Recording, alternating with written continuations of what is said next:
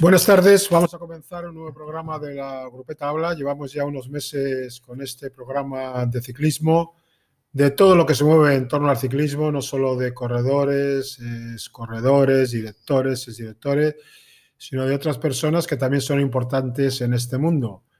Por eso hoy contamos con un, con un invitado importante, un hombre muy conocido dentro de, todo el mundo del ciclismo en este país Juan Mari Guajardo, un alsasarra de 46 años que lleva pues prácticamente 21 años metido en este mundillo, si no son más, porque habría que contar los que estuvo con, su padre, Juan Mari Guajardo, eh, trabajador de Inasa Reynolds, que fue quien le metió el veneno. Le podía haber dado por la pelota, pero le dio por el ciclismo. Juan Mari, buenas tardes.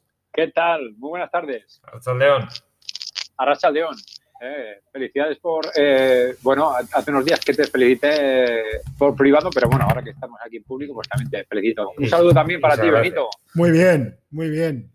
¿Qué tal estás, Juan Mari?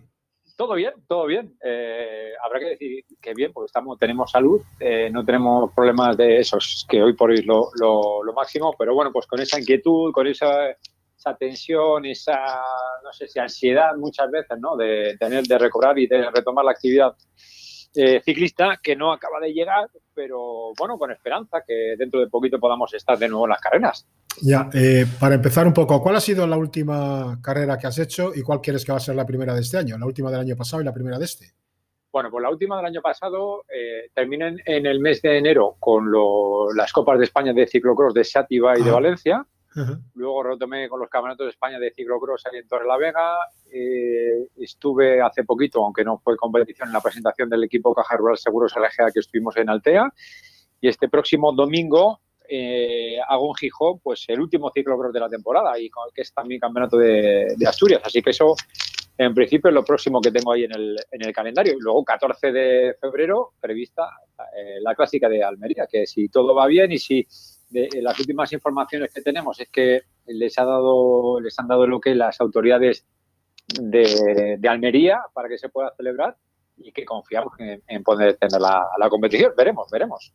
Y con lo que has percibido tú de la gente, ¿qué ánimos? ¿Cómo ves a la gente? Porque yo lo que he percibido en casa un poco, por desgracia, en primera persona de, que iban a correr la Vuelta a Valencia, que también tenían el OK en principio de las autoridades y mira, eh, cuatro días antes, ¿no? Además que fue curioso porque se corrió la clásica de Valencia, es verdad que les modificaron el trayecto, es verdad que no nos dejaron entrar en Valencia Capital y luego nos quedamos sin la, vuelta a la comunidad, que la verdad que, fue un palo para todos los equipos. Para todos los equipos, para todos, yo creo que, porque ya te antes decía, por la esperanza que tienes de, retomar la competición, yo creo la ansiedad ya después de haber terminado, bueno, pues a, quedar aplazada la Challenge de Mallorca, diciendo, bueno, pues no arranca la challenge, pues sí que va a comenzar la vuelta a la Comunidad Valenciana, pero que era la única que quedaba. Y yo lo que percibo, ¿no? Que es un poco ese, ese, nerviosismo, porque terminábamos el 2020 con, yo creo que esa buena sensación, está la Vuelta a España, diciendo la Vuelta a Burgos, que se pudo celebrar, aunque no se puede comparar nada con la Vuelta, pero sí la Vuelta a Burgos, ¿no? Que son pruebas de cinco días, que son más o menos pues, similares a lo que puede ser la Vuelta a Mallorca, lo que puede ser la Vuelta a Andalucía, que también se ha, se ha aplazado y diciendo, bueno, pues el ciclismo parece que es seguro que se puede celebrar con todas las medidas, eh, restringiendo las medidas de cara al público, yendo todos con nuestros eh, PCRs convenientes, con nuestros análisis convenientes y que podemos eh, ver espectáculo principalmente a través de las cámaras de, televisión, pero claro, como, como estamos en manos de esta dichosa pandemia y de este dichoso coronavirus, que no sabemos cómo, cómo va a reaccionar, pues eh, nos ha puesto otra vez un puerto de primerísima categoría, de categoría especial y que nos está costando, costando, costando estas rampas, pues eh, franquearlas, la verdad. Sí, y crees igual que, lo que nos falta, digo, nos falta, porque hablo de los equipos, hablo de los comunicadores, hablo de las organizaciones, el saber transmitir lo bien que se hace, porque realmente en la Vuelta a España la burbuja funcionó y se hizo muy bien.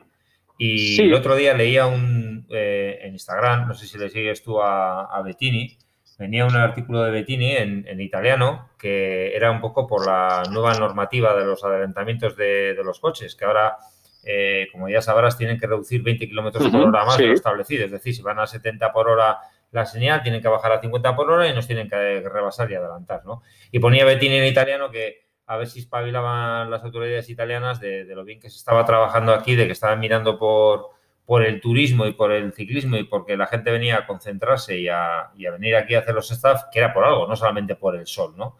Y igual nos ha faltado decir, joder, que se hace y se hacen bien las cosas.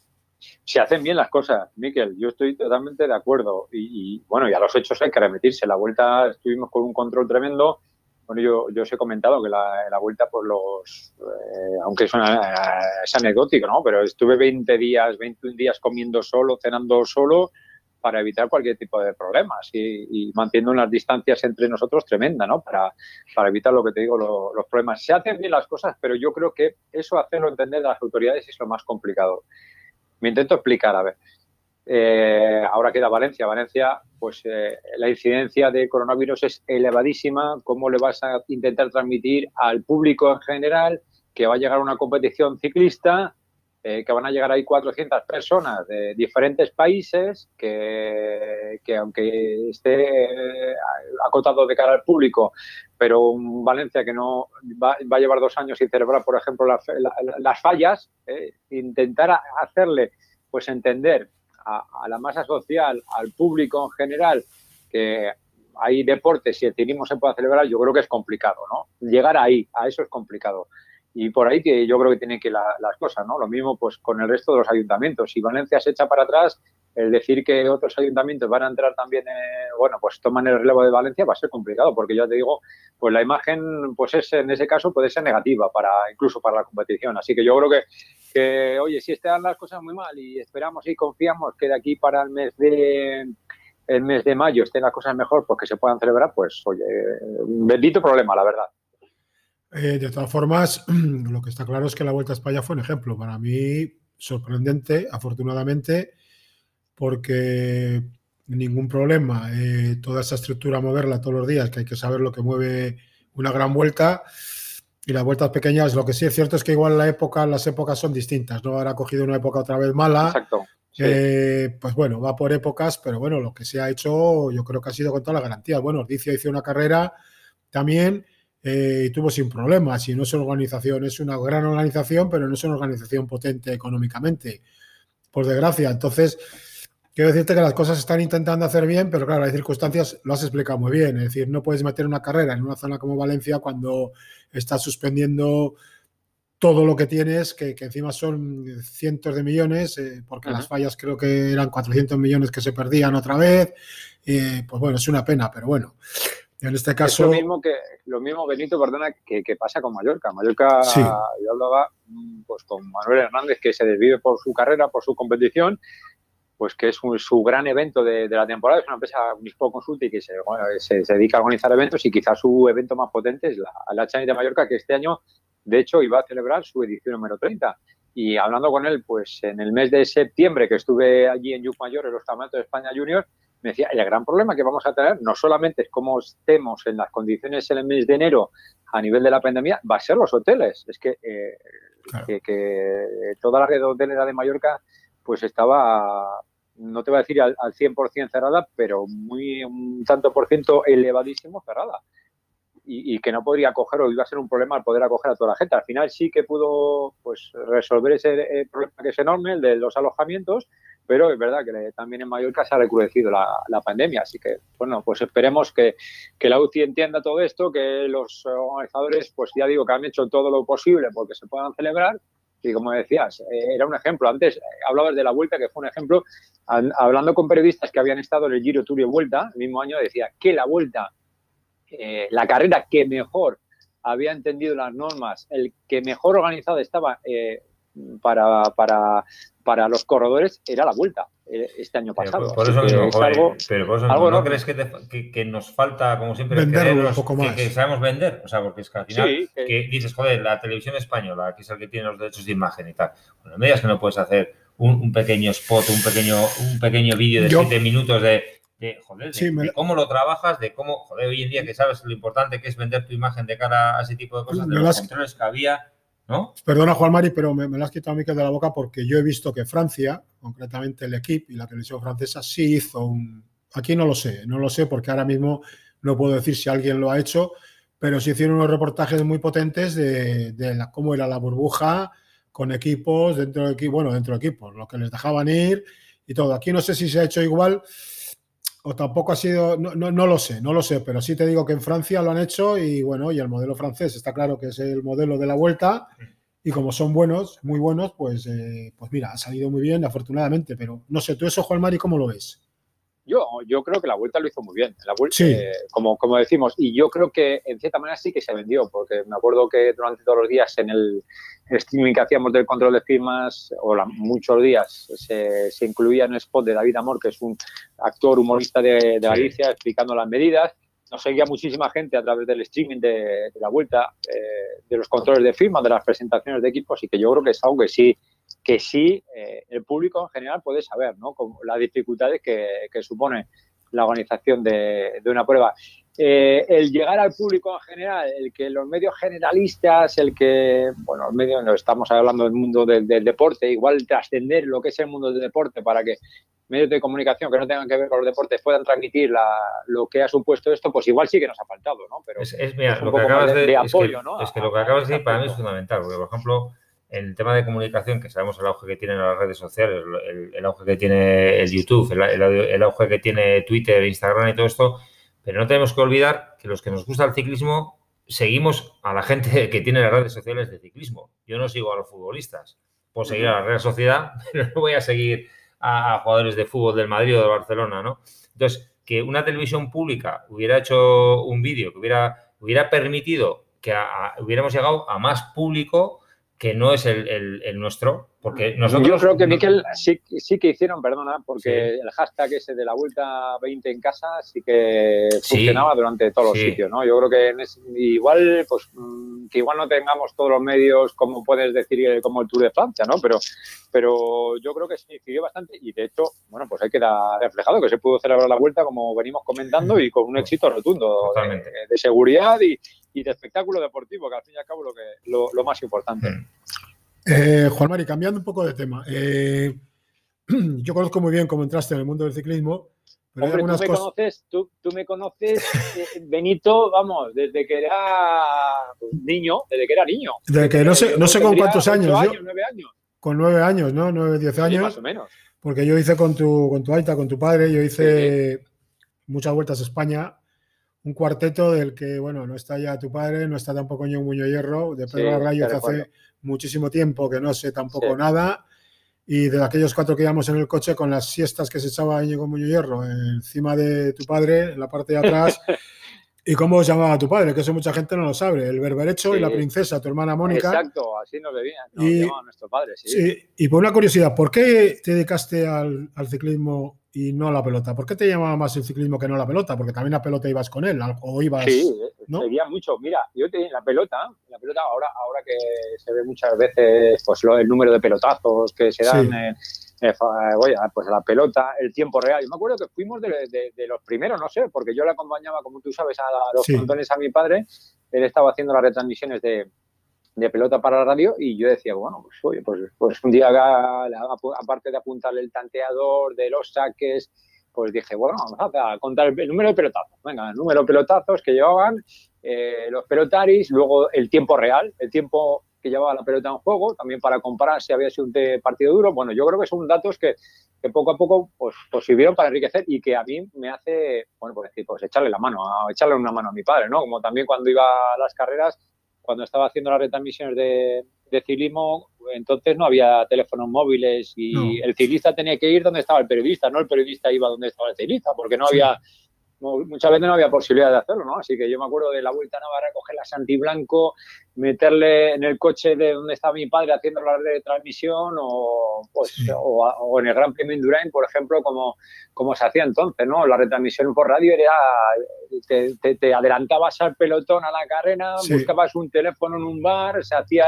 la conexión en directo de cómo iban a, la carrera y a seguir, ¿no? Y a mí, pues, a mí eso me, me atrajo. Yo muchísimo, ¿no? El seguir a las carreras, pues te entra el gusanillo, como antes comentabas, ¿no? Cuando, cuando hacía la, introducción. Y el ciclismo yo creo que fue porque quizá es lo que más me llegó a mí. La pelota me encantaba, pero es verdad que donde en la pelota pues tienes que estar en un medio de comunicación. Eh, yo no, no, me veía ahí, a mí me gustaba mucho el ciclismo, ir a las carreras y tampoco, pues si, si un medio de comunicación me lo hubiese eh, podido permitir y ahora, por suerte, me dediqué o, dije, oye, pues eh, me dijeron su día, oye, ¿por qué no te preparas para ser locutor, para ser speaker?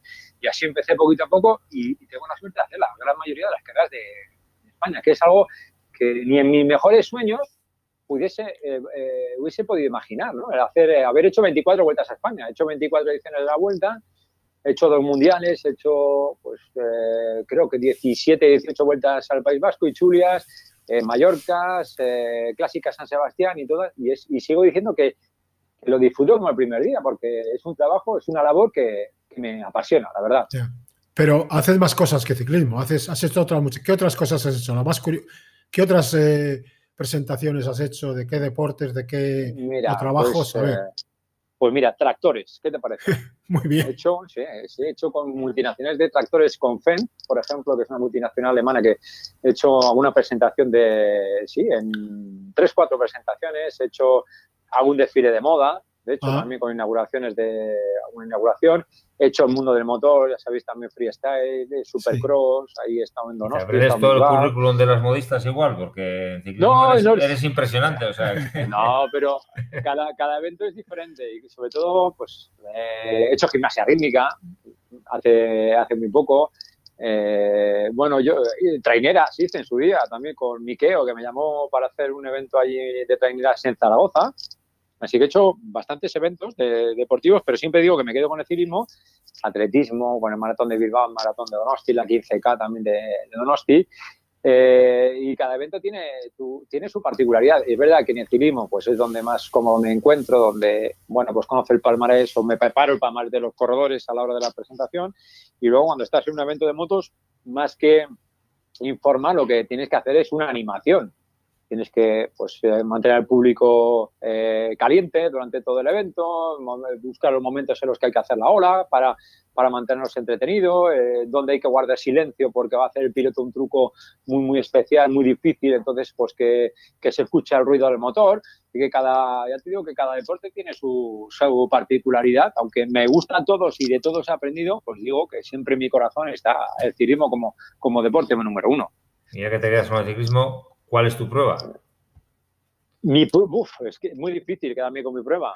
Pero la que no te querías perder. Estella. la que no te querrías eh, perder. gran, premio, gran, premio, Estella. Sí. Ah, eso, eso mucho. El Gran Premio Durain es, ah, es algo bueno porque pues antes lo comentaba Benito, yo esta carrera, como era la única que había de profesionales en Navarra y la seguía también con mi padre, pues desde, desde que era un, chaval, también me acuerdo pues eh, cómo se vivía antes el ciclismo, antes decías de Íñigo Muñoz Hierro, me acuerdo con Íñigo Muñoz, Muñoz Hierro ir al Gran Premio Indurain y bueno, pues es eh, hacer una ruta gastronómica más que, más que deportiva, ¿no? Porque te ibas adelantando, en un sitio parabas a tomarte algo, luego llevamos el almuerzo, luego que si la bota de vino, que es donde, bueno, pues, pues algo, yo digo que muy especial cómo se vivía. Y yo me acuerdo, pues también las andanzas, vuestras andanzas, Benito, en, la, eh, en, la, vuelta. Yo creo que el ambiente ese de la vuelta que vivíais vosotros como, como enviados especiales, yo creo que no se vive igual ahora. No, eso, le digo yo siempre, que ha sido un privilegiado eso de... Sí, sí, sí, sí, yo, yo, sin duda.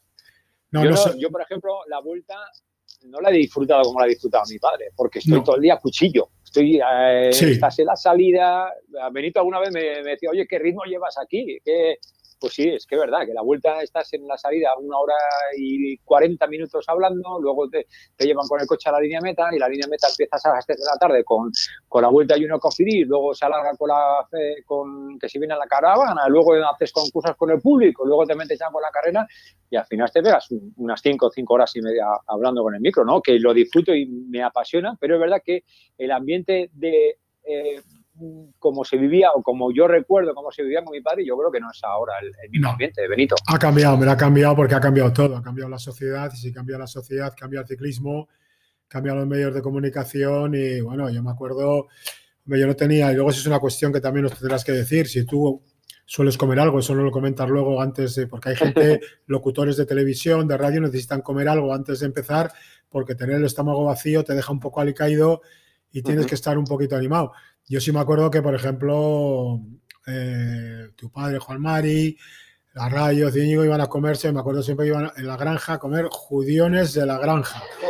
Y tenían, tenían un trabajo, al acabar la etapa, tu padre solo tenía un trabajo. Los dos navarros que solían coincidir.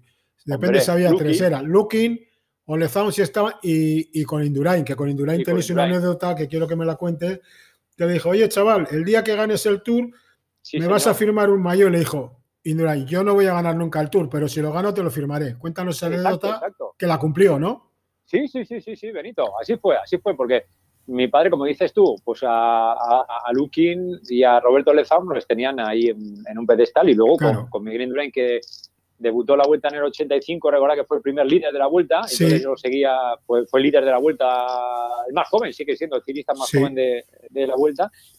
Y entonces, pues es verdad, mi padre tenía mucha amistad con Miguel Indurain, con Prudence, su padre, con, con, con, su hermano, digo, con sus hermanas, porque una hermana de, de, Miguel trabajaba con mi padre en NASA, lo que, lo que era Reynolds, y con los padres de Miguel Indurain. Mi padre entraba en la casa de Miguel, oye, pues como, pues, oye, ¿qué tal? ¿Cómo estás? Sí, Miguel padre, y, entraba como, pues, como, no te voy a decir como uno más, pero con, con una muy buena relación. ¿eh? Y, y, es cierto que eh, lo que dices tú, esa, esa anécdota, dice, bueno, que, que, Miguel Indurain, oye, ¿cuándo vas a ganar tú el Tour de Francia? Y Miguel Indurain dijo, yo esto no lo voy a ganar nunca y cuando ganes el Tour, eh, pues eso, quiero el maillot y lo, y lo tenemos. Eh, fue en 1991, mi padre ya estaba enfermo, mi padre que, tenía leucemia, acuérdate, sí, sí, sí. Benito. Me acuerdo perfectamente. En sí, en 1991 no pudo seguir todo el Tour de Francia, pero sí que fuimos las tres, cuatro últimas etapas a París y hubo una contrarreloj que fue el Uñi Macón, que fue el penúltimo día de... Que se salió Miguel, si no recuerdo mal, que ¿no? se salió. Se salió. Se salió.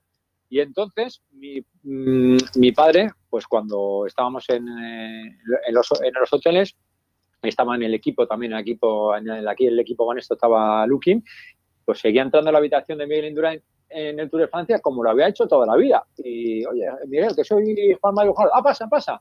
Y me acuerdo que salió con el maillot amarillo dedicado, pero no el maillot dedicado de estos que te dan en el podio, sino uno de los que había utilizado los días anteriores. Y esa, es algo que, bueno, pues que tenemos un, recuerdo muy especial, sí, señor. Pues sí, sí, un detalle y tal. Oye, una cosa, lo de las comidas. ¿Sueles comer algo antes de las carreras o, no? Pues mira, yo eh, sí que como, mm, durante las carreras como menos.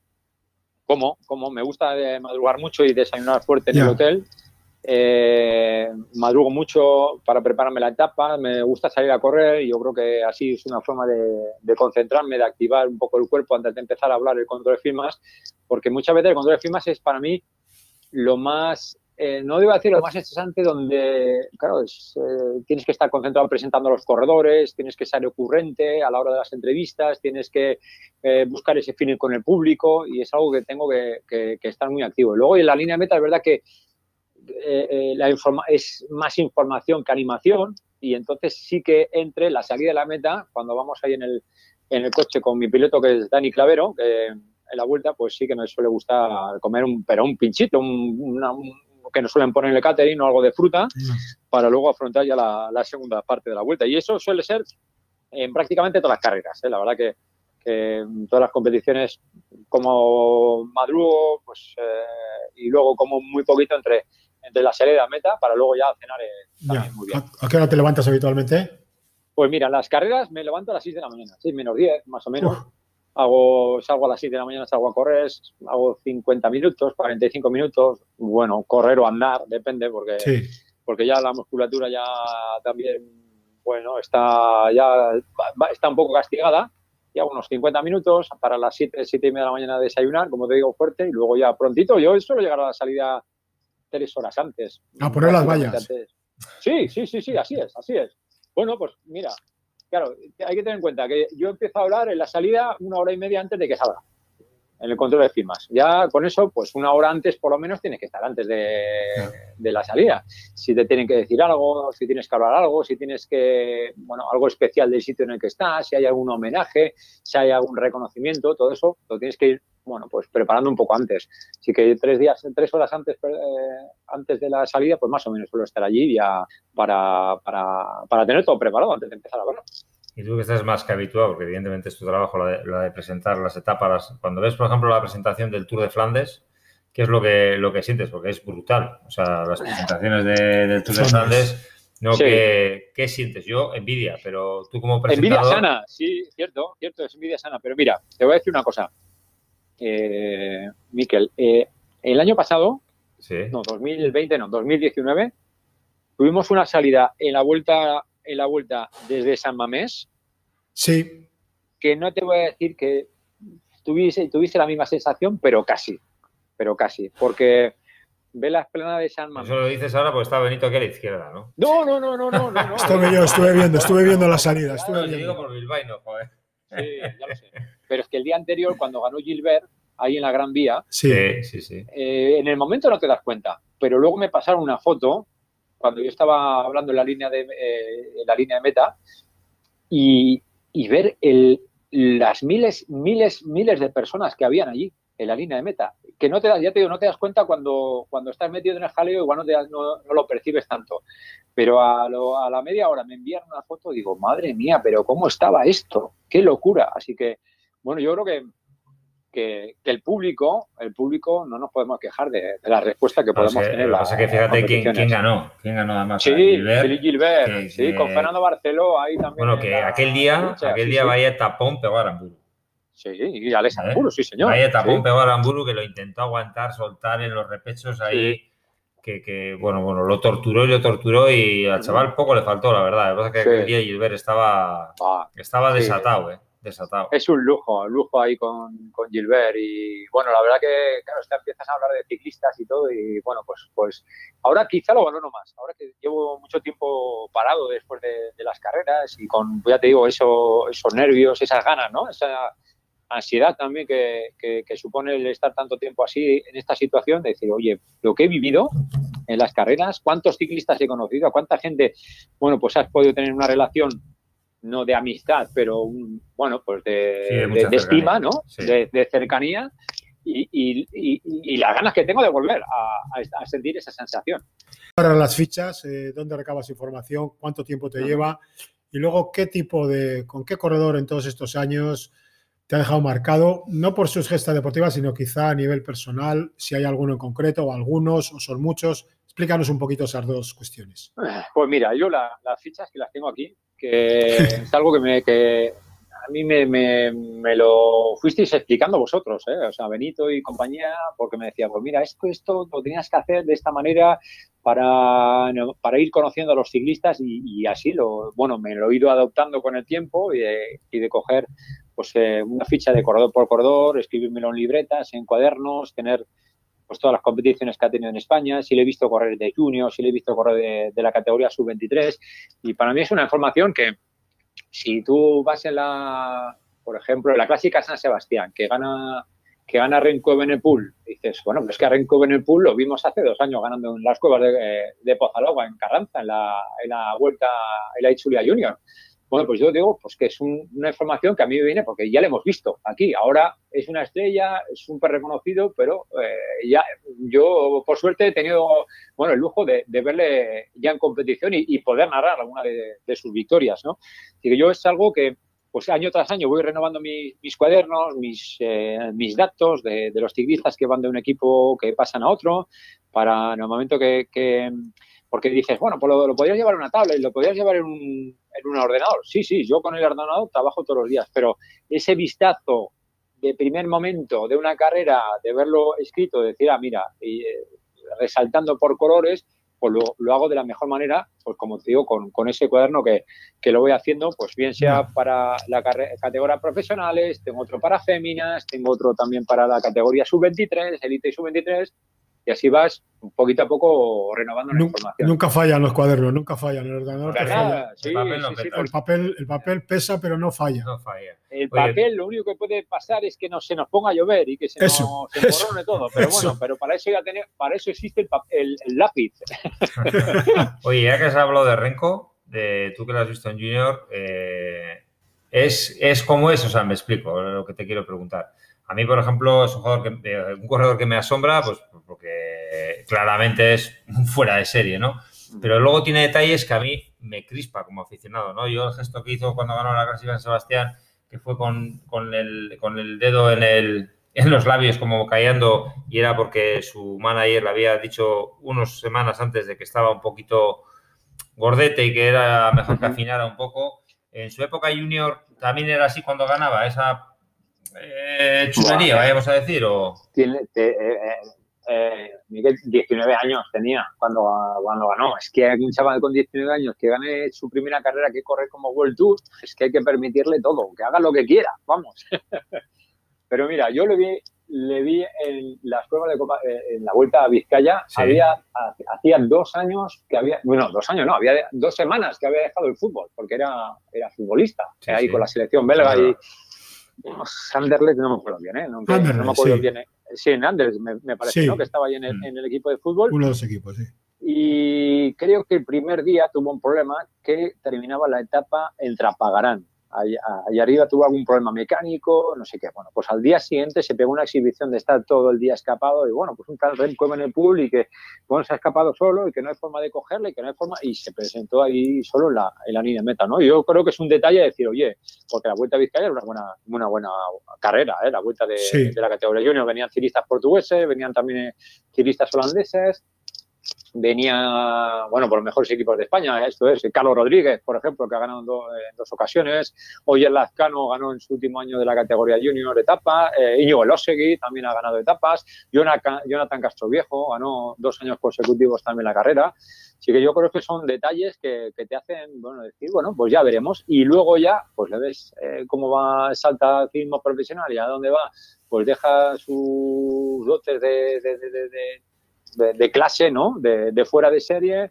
y llega a la clásica San Sebastián y consigue la victoria. Y luego llega a la Vuelta a Burgos y gana también de, la forma en la que ganó, ¿no? Las dos carreras que ha corrido en España. Así que, bueno, pues eh, que, tendrá que madurar y que tendrá que, bueno, mejorar, me imagino, en todos los terrenos y, sobre todo eh, ver cómo llega, en qué condiciones después de su caída en el Giro Lombardía, pero lo que sí hemos visto, lo que hemos visto hasta ahora es de fuera de serie. Sí, sí, la etapa que ganó la, en Algarve también. sí, bueno, de todas formas, ahora nos vas a contestar que no te vas a escapar de qué ciclistas te han marcado a nivel personal. En el caso de Benepoel, yo lo que le he visto en Argentina muy cerca, eh, es un corredor que está muy bien rodeado. Es decir, le están rodeando de muy buena gente, veteranos como Stibar, como tal. Sí y con los veteranos ya. Yo me quedo, yo soy crítico ya, con él. ¿eh? Una cosa es lo que se ve al ganar. Yo, soy crítico con él porque me gusta la gente un poquito más. Pero... tengo que decir una cosa a su favor, que os vais a acordar, yo creo, si estuvisteis viendo el mundial, todo el día, el mundial de, Inglaterra, cuando se cayó precisamente la persona que hemos hablado antes de él, Gilbert, no sé si os acordáis que se cayó, tuvo una caída y tal. El señor Renko se paró, se quedó le abrazó por detrás a, Gilbert y se quedó con él y fue el que le tiró como un loco para empalmar. Que yo no sé si estaría bien o no, pero bueno, ahí tuvo claro quién era. Yo, yo creo que... Ahí tuvo claro, yo lo también tengo que decir. Lo que he visto a nivel personal, respeta mucho, la gente que tiene alrededor es muy buena. Que Keise, el, el pista belga, tiene muy buenos corredores y le lleva muy bien. Otra cosa es que tenga salida, pues bueno, es joven, eh, también tendrá sus problemas, pues me imagino que cuando vuelva a ganar después de todo lo que está pasando, pues que no tiene que ser fácil, pero yo creo que el están no tiene, tiene buen, buen entorno para seguir creciendo, salvo que venga alguien y le ponga una montonera de billetes que puede pasar y eso se lo olvide, pero yo creo que ahí va a tirar por lo menos dos o tres años y, estará ya más hecho. de hecho, creo que, que, que, bueno, Patrick Lefebvre ha dicho que tiene la ocasión única de conseguir la victoria en el Tour de Francia y que va a apostar por él. Sí. Porque de que que es 100% clásicas, gana allá donde va, pero falta esa gran victoria en el Tour de Francia y, bueno, pues puede ser con, y como dices tú, porque Benito, que, tiene eh, un, eh, pues, eh, tiene a Peter Serri, tiene a, tiene a, a, Mijael Morkov, por ejemplo, que es uno de los mejores clasicómanos. Casi nada. Eh, tiene un, equipazo alrededor de gente veterana que, le puede guiar y, le puede llevar ahí por buen camino. Ya. Que no se me olvida lo del mejor. Lo no se te olvida. A ver, dinos. ¿Cuál, ¿Cuál es? Es que no. Yo, a ver, no, no me puedo quedar con. con es que me, no me puedo quedar con, con, con, ninguno. O, con, o sea, me podría quedar con muchos, eh, te puedo decir. Bueno, pues desde a ver, por ejemplo, extranjeros de su día. Yo tenía la suerte de, poder entrevistar a Chipolín, de entrevistar a eh, Marco Pantani, por ejemplo, también que tengo ahí un recuerdo de la Vuelta a Murcia, de, la Vuelta a la Comunidad Valenciana. enorme, ¿no? Y son gente que te, que te marca, de verdad, que te marca. Luego, pues, eh, llegó Chava Jiménez, que veías que era un, pues, eh, un, deportista que, que, sobrepasaba, ¿no? Lo que era el aspecto puramente deportivo y que también tuve la, suerte, ¿no? Que por desgracia, pues, no nos dejaron. Y los últimos años, pues, uno de los ciclistas que a mí Mm, porque me gustan mucho las clásicas y, es pues, porque van a ver más, ¿no? Que lo veo a la vuelta a la Comunidad Valenciana, que puedo coincidir con él en el hotel y podemos charlar un poco, ahí le puedo hacer alguna entrevista también con él en francés.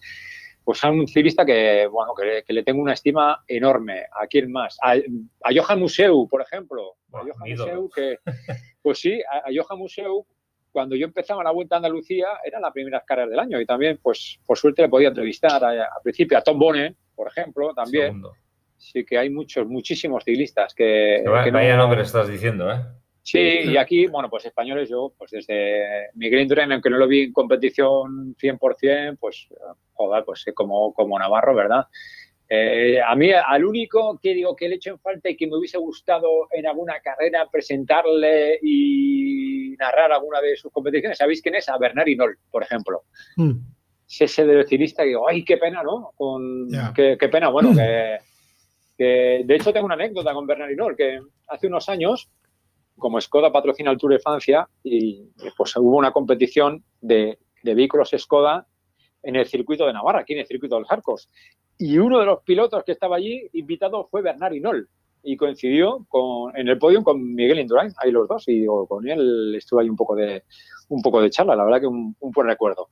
Que me llama la atención, ¿eh? yo como aficionado, y, te pregunto, eh, de que no hayas nombrado a, dos capos, teóricamente, a, nivel nacional, ¿no? Quizás, quizás porque nunca han sido, yo he sido bastante crítico con uno de ellos, que ahora te voy a decir quién, pero que no han sido igual siempre tan predispuestos o amables en el podio, ¿no? Como son Alberto. Por ejemplo, Purito, ah, ah. Purito sí que sí que es una persona que siempre se ha dejado querer más en el podio, pero quizás Alberto para entrevistas y tal, ¿le, ha costado más o no? Yo te, yo, no, no, no. Me, hecho, me he centrado principalmente en los extranjeros. Alberto sí, o sea, me llama él para hacer la presentación de su equipo, o sea que le tengo una, él todos los años ahí con, con el equipo de la Fundación Alberto Contador y de hecho pues mantenemos ahí el contacto de vez en cuando a través de, del teléfono y Purito Rodríguez. Bueno, pues si es que ya te digo, y Valverde, es que no me puedo, no me puedo sí, sí, está, claro, está claro. Yo con Alberto Contador, pues narrar la última victoria que hay en el, en el Angliru, el, eh, narré su, una de sus pues primeras victorias. El... Omar, y si a mi izquierda tengo un, un pro contador. Si aquí en el amigo sí, en el periódico era contador, contador. Y yo, yo, he sido, es que yo no puedo ser crítico, con no, nadie. No, yo me refiero que yo he sido crítico en el sentido que a mí me ha parecido como aficionado, hablo como aficionado, porque evidentemente vosotros sois los profesionales que habéis estado primero en el día a día con la entrevista, tú en el podium y opinar desde fuera es muy fácil. Yo digo como aficionado que quizás eh, yo he percibido y puedo, también puedo hablar en, primera persona cuando nosotros ganamos con el caja la tapa de Lagos de Covadonga con, piedra, piedra. Yo puedo decir que, vino purito, todos me felicitaron, me dio un abrazo, joder, para tal, felicidades, pasó contador, pasó lo mío y, pues igual estaba, no lo sé. Yo, no sé, yo de contador. la presión de cada uno, ¿eh? Sí, también, eh, sin duda, sin duda. Eh, eh, Purito siempre ha sido mucho más dicharachero. Hay que tener en cuenta que Purito nunca ha estado tampoco en la condición o en esa, en esa presión de ganar el Tour de Francia, en un equipo en el que estás ahí con.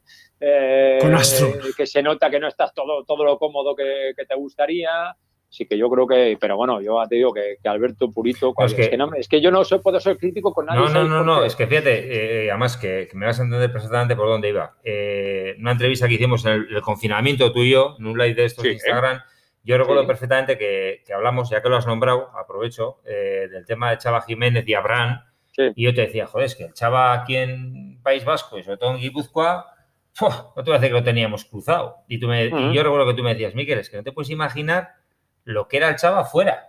No, no. el público que atraía y, todo, y yo te decía, es que para nosotros era como que a nuestro ídolo, ¿no? Abraham. Eh, Entonces, claro, lo que percibís quizás vosotros, lo que, perdona, ¿eh? lo que percibís igual vosotros, a lo que percibe el aficionado desde otro punto de vista, pues sí es importante escucharos por eso, porque yo, lo que yo siempre he percibido de, del Chava es eso, hasta que tú me lo explicaste, y lo que yo he percibido de Alberto es eso. Yo, por, lo que, yo, te lo explico bien. El Chava Jiménez, José María Jiménez, vivió en Cegama muchos años Sí, señor. Con el equipo Reinos que tenía su base ahí, eh, allí eh, donde Manuel Azcorreta, donde la familia de Manuel Azcorreta, que fue masajista, era un buen chaval, muy llevadero y tal. Cuando empezó a subir, eh, cogió compañías no muy buenas, algunas vinculadas al mundo del ciclismo, así de claro te lo digo, y, cambió un poco. En el caso de Contador, Contador ha tenido, yo he conocido tres Contador.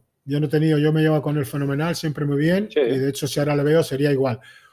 Un contador cuando pasó, que era un chaval joven que no tenía problemas, el contador que tuvo el accidente, que después cambió, y el contador posterior al famoso positivo, que todavía cambió más. ¿Qué pasó? Que se cerró, el caparazón se cerró. Eso lo he visto muy pocas veces analizado. Hay que analizar también que son personas y tal.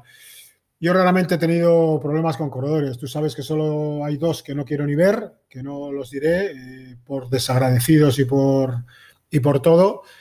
Pero yo no he tenido nunca problemas y con los líderes nunca. Hay que ver en qué situación están. que es bueno para la gente precisamente. Sí, sí, que yo sé, yo sé que esa teoría está ahí por ahí. Yo, sé que eso, eso está por ahí. Vosotros lo habéis visto, Juan Mari. es bonito Juan que Mari, pues, lo podéis explicar. Juan Mari hace... Al público, sí. Eh, nuestra visión como, como, como aficionado sí, es otra y está bien que la podéis argumentar. Mira, yo, yo os voy a contar una eh, de, de, lo que era Alberto Contador en la vuelta en, la época en la que se estaba jugando la, carrera, la clasificación general. Recuerdo que todos los días llegaba de los últimos al, control de firmas. Eh, eh, bueno, eh, los líderes por lo, general suelen ser así, apuran hasta el máximo y luego, y luego, claro, tiene su explicación todo esto. Dice, luego hablas con los escoltas que le llevaban a, mí, a Alberto Contador, porque yo tenía que necesitaba llevar escolta desde su autobús hasta el control de firmas y luego ya en Petit Comité hablabas con él y decías, es que tú, es que no te puedes ni imaginar la paliza que lleva un, chico como Alberto Contador desde que baja del autobús hasta la línea de meta, por, hasta la línea de salida, porque va en un pasillo con público a la izquierda, público a la derecha, que uno le saluda, que uno le para, la abuela le dice, le da dos besos, el otro le pega un golpe en la espalda, el otro le dice ánimo, el otro, y dice, oye, y claro, y tú vas analizando eso, y vas y un día y otro día y otro día y está claro que se deben a eso, ¿no? Se deben a la afición y se deben a, pues a los espectadores, se deben al público, pero que gestionar eso es muy difícil. Eso es muy, muy, muy complicado y hay que tener pues una cabeza pues muy bien, buena amueblada, muy bien amueblada, como decía mi padre, ¿no? Pues para poder gestionar todo eso, ¿no? Es decir, que, que, que son cosas que no ves, ¿Y por qué llega todos los días, llegaba de los últimos que hay Alberto Contador a la línea de salida? Pues claro, te das cuenta que es por eso, ¿no? Porque tienes que apurar al máximo en el autobús para luego prepararte para ir rápido a la línea de salida y tomar, y, bueno, y, afrontar la etapa, ¿no? O sea, que son detalles de, bueno, de, lo que supone ser un campeón, al fin y al cabo, de, un deporte. Eh, ¿Qué te iba a decir? Eh, Daniel Mansias, ¿qué, ah. ¿qué, ha supuesto partida? Fue durante muchos años el locutor oficial del Tour de Francia, organizaba su criterio. Eh, ¿Tú lo has llegado a pues conocer? ¿Has hablado con él? ¿Qué, ¿qué piensas? Y, he, he, llegado a trabajar con él, incluso, eh, Benito. Trabajé con él en el Tour de Francia, en la vuelta en el Tour de Francia en el 2006, que hubo una etapa en Pla de Bret, sí. que a mí me, me, llamaron, me llamaron de, del Tour de Francia para, para, ser el locutor allí junto con Daniel Mansas. Y eso fue un sueño cumplido para mí, porque como dices tú, es un, eh, es un ídolo, porque todavía sigue comentando carreras. Eh, fue el speaker del Tour de Francia durante 41 ediciones. Sí. Mantenemos de vez en cuando el contacto a través de, de las redes sociales y bueno, pues para mí fue todo un ejemplo, ¿no? De, yo le he ido a ver a muchísimas carreras. Yo iba a carreras que ya no existen, en Midi Libre, por ejemplo. me acuerdo que me fui con mi hermana, con mi hermana Mónica hasta, hasta Carcasón a verle una, etapa. Eh, fuimos a, muchas veces a Criterium Internacional, que se hacían Po, ¿te acuerdas también, Benito? Sí, sí, sí, sí, sí, Buenas carreras las dos. Sí, señor. Eh, luego eh, al Tour de Francia todos los años, salida meta, salida meta, dos, tres, y yo pues de, eso aprendí, de cómo, eh, cómo hay que tratar a un ciclista, cómo hay que eh, explicar lo que supone ser un ciclista, los valores que tienen, que no solamente es el, primero, porque el, primer, líder de la general, sino que para mí siempre suelo comentar que hay 180 campeones, 170 campeones, desde el primero hasta el final. Y eso es algo que, que a mí me costó. Eh, cuando empecé yo la vuelta, pues cuando empecé yo las carreras, me decía, no, céntrate solamente en los cinco primeros, diez primeros y a la hora de la presentación y lo demás, da igual. Y digo yo, pues es que a mí es algo, y eso me costó muchos años, ¿no? El hacerme ahí, el, el hacer mi propio estilo, es decir, no, que es que desde el primero hasta el final, desde el primero hasta el último, tiene su historia. Uno ha sido campeón del mundo junior, el otro ha sido campeón regional, el otro ha sido, pues que es que a fin y a cabo son los mejores ciclistas del mundo. Es que, lo que acabas de decir es muy importante, que yo creo que a muchos chavales, eh, yo por lo menos a mi chaval siempre le digo, cuando va a pasar a profesionales, le digo, mira, cuando pasaste de juveniles aficionados, decíamos, te vas a encontrar con el campeón de España del 98, del 99, del 2000, ¿no? Pues si cuando pasas a profesionales te encuentras con el campeón estatal de junior, todos han sido campeones. Si están ahí es porque han ganado algo. Sí. Entonces, y al final la gente olvida, ¿eh? Olvida. Si están algo, si están ahí es por algo. Exacto, que, no hay ningún ciclista malo. No, no, eso está claro. Que digo, desde el último, el último la clasificación general, que el año en la vuelta creo que fue Mical de Las, que, hace unos años fue tercero en la clásica de San Sebastián, eh, por ejemplo. es que, que, no hay ni uno malo, que no hay ni un ciclista malo. Que cada uno tiene pasa que, Juan Mari, eh, seguirte a ti es una maravilla, porque es que yo que tengo la suerte de poder ir a ver el campo aficionado, cuando haces la presentación, que por gracia este año no tenemos la Vuelta a Navarra, pero, pero cuando haces la presentación del campo aficionado, es que dominas también a los chavales. Es que, es que ahí es donde hay que empezar a dominar. Es donde da gusto. Da, gusto porque aprendes. Es que aprendes. Es que ah, yo, como, como, como dice Benito, ahí yo creo que ahí es donde hay, que, hay que seguir. Ahí, ahí hay que. Hay que yo, para mí, cuando yo voy a una carrera y cuando soy el speaker de una carrera, para mí esa carrera es un campeonato del mundo para mí. O sea, dices, allá donde vaya, y, se te nota. y por lo menos lo intento. hay no, veces que tienes más información y hay otras veces que tienes menos información, ¿no? Pero yo intento prepararme. Eh, no hay, no puedo, es imposible conseguir la misma información en una carrera de junior que en una carrera de la categoría sub-23 o que una carrera sub, eh, profesional. No hay nunca la misma información que si tú haces la Vuelta a España que si haces la Vuelta a Mallorca. Es que no hay, es imposible, ¿no? Pero, pero yo intento mantener ese nivel intento el que todo, pues eh, cuando presenta un corredor, pues intentar dar algún detalle de, ellos, eh, eh, intentar animarles, porque muchas veces, bueno, cuando hago una carrera de cadetes, una carrera de escuelas, para mí lo de menos es el resultado. Si han ganado allí, si han ganado allá. Para mí lo que yo creo que se sientan grandes, que se sientan buenos, que se sientan pues especiales, ¿no? Porque al fin y al cabo es de lo que, de lo que trato, ¿no? Y que disfruten de ese deporte, que no tengan ni la menor presión, que estamos aquí para jugar. Mm. Categoría escuelas, categoría cadetes. En junior, pues bueno, pues hay algunos que ya van más encaminados ¿no? a, lo que es el, el ciclismo, ¿no? Pero tampoco sin incidir mucho en los resultados, que ya, ya irán llegando en la categoría sub-23. Pero yo sí que intento mantener el mismo cariño, ¿no? Para todas las carreras, bien sean de chicos, bien sean de chicas, porque también las pruebas femeninas cada vez van teniendo más importancia y que bien sean chicos, chicas, que, se sientan campeonas y que cuando yo hablo en una carrera, pues, pues eh, se, digamos, eh, que se nota que, la preparas al fin y al cabo. Pues bueno, Juan Mario, podríamos seguir hablando mucho más. Yo creo que hemos, repasado, hemos, repasado, Lo único antes de cortar, si quisiera recordar a, la gente, si hay alguien eh, siguiendo en Instagram Live, comentaros de que Todas las entrevistas quedan grabadas en Spotify o, en Ivos, que las subiremos, que solemos tardar 10 o 15 minutos en subir, la que hemos hecho con Jomari, y luego de aquí a un par de horas estará colgada en el canal de YouTube. ¿eh? Lo que es la tecnología, Juan Mari. Antes hacía en un folio, pasabas el folio y ya se había acabado. Ahora esto va a marchas forzadas cuando ibais en la vuelta y iba aquel camión enorme de Telefónica, que si los teles, que con si teles. que si yo lo que, lo que le animo a Benito, lo que le animo a Benito a Juan Mari, que nos veremos en la Ichulia, nos llevaremos aquí nuestro set de grabación. Ah, estaría bien. Y haremos, y haremos. Hacer una cosita todos los días, hacer una cosita en la Ichulia que, que ojalá llegue pronto y que llegue bien. Ojalá. Bueno, parece que va bien, a ver cómo está la situación. Eh, bueno, eh, lo que ya sabes, bueno, en principio parece que va todo que no va mal, que ya tienen las etapas que les habían fallado dos, pero claro, los ayuntamientos no están igual ahora que hace un año, pero bueno, parece que va todo bien y ojalá, ojalá se haga, aunque y ojalá pueda haber algo de público también, porque sin público es como que te falta, pero bueno, por lo menos que se haga lo principal. Eh, eso es lo más importante. Eso que, se haga, si puede haber un poquito de público, pues mejor que mejor, pero que, se haya, haga. que se haga, lo más importante. Oye, que, un placer, de verdad. Gracias. Oye, pues muchas gracias y ya nos veremos recuerdos por casa y ya nos veremos. Y cuídate mucho. Hasta, pronto. Hasta, pronto. Cuídate. Venga, un abrazo. gracias. un abrazo. Bueno, y gracias a todos y como os he comentado, eh, deciros de que el programa, como siempre, ahora quedará colgado en la cuenta de Spotify de la grupeta Habla y de Evox también. Y bueno, esto que los que estéis viendo en Instagram Live quedará en nuestro canal de YouTube. ¿eh? O sea que hasta otra y... Buenas tardes y hasta la próxima, la próxima entrega. Eso es. Muy bien. Gracias. Hasta luego.